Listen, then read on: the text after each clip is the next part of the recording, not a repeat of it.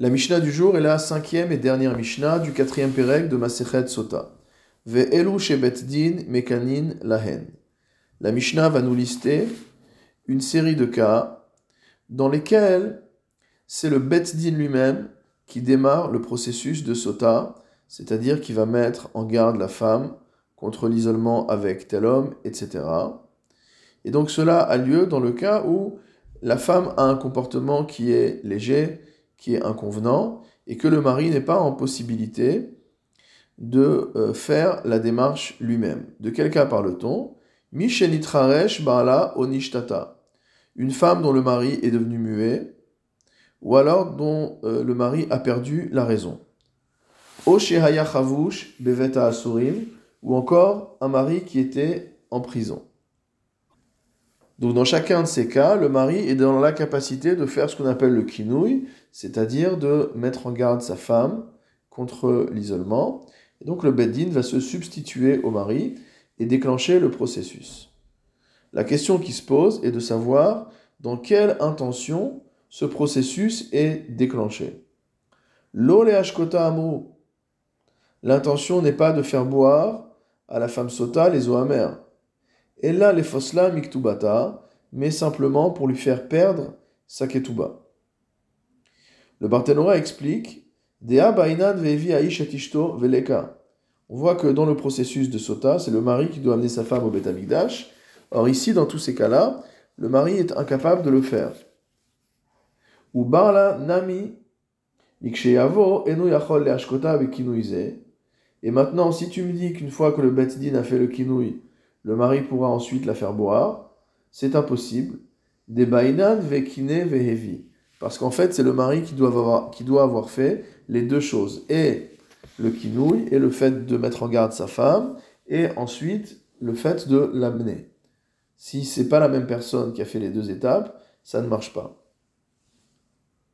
Avant de poursuivre le Barthénora, regardons ce que dit la Mishnah par la suite. Rabbi Yossé Omer, donc Rabbi Yossé entend désaccord avec le Tanakama, et enseigne Af Kota.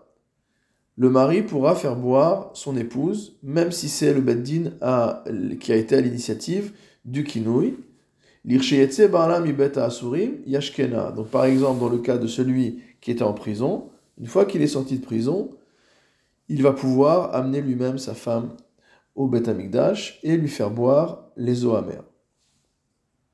Le Barthénora nous dit donc que Rabbi Yehuda, l'obae vekina ve'evi.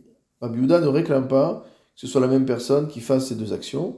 Ve'en alacha ki Rabbi Yehuda. Mais l'alacha n'est pas comme Rabbi Yehuda. Le Barthénora poursuit. Ve'suma eno et. Un aveugle ne peut pas non plus faire boire les eaux amères à sa femme. Chez Nehemar, ainsi qu'il est dit, isha. Des yeux de son mari. Et donc ici, ça ne marche pas.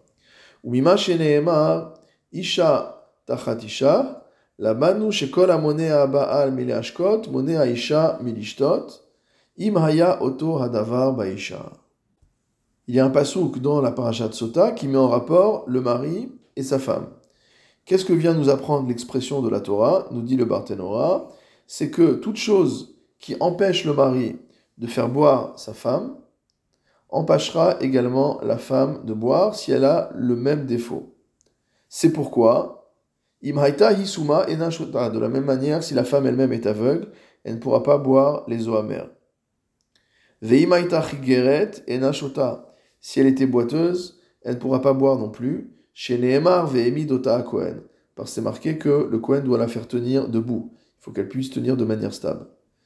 de même si elle est kujat, chez Nehemar, venatan, si elle est, euh, pardon, euh, euh, manchotte, et chez Nehemar, ainsi qu'il est dit, Venatan al on placera sur ses mains. Donc si elle n'a pas ses deux mains, on ne peut pas faire le processus de sota.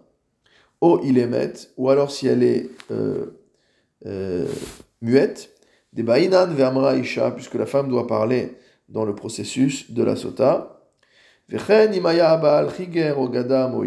la même manière, si le mari lui-même, il est boiteux, ou alors il lui manque un bras, ou alors il est également euh, muet, il ne pourra pas faire boire sa femme, étant donné qu'on a dit Isha tachat Isha, et qu'on a mis donc en euh, rapport les défauts du mari et les défauts de la femme.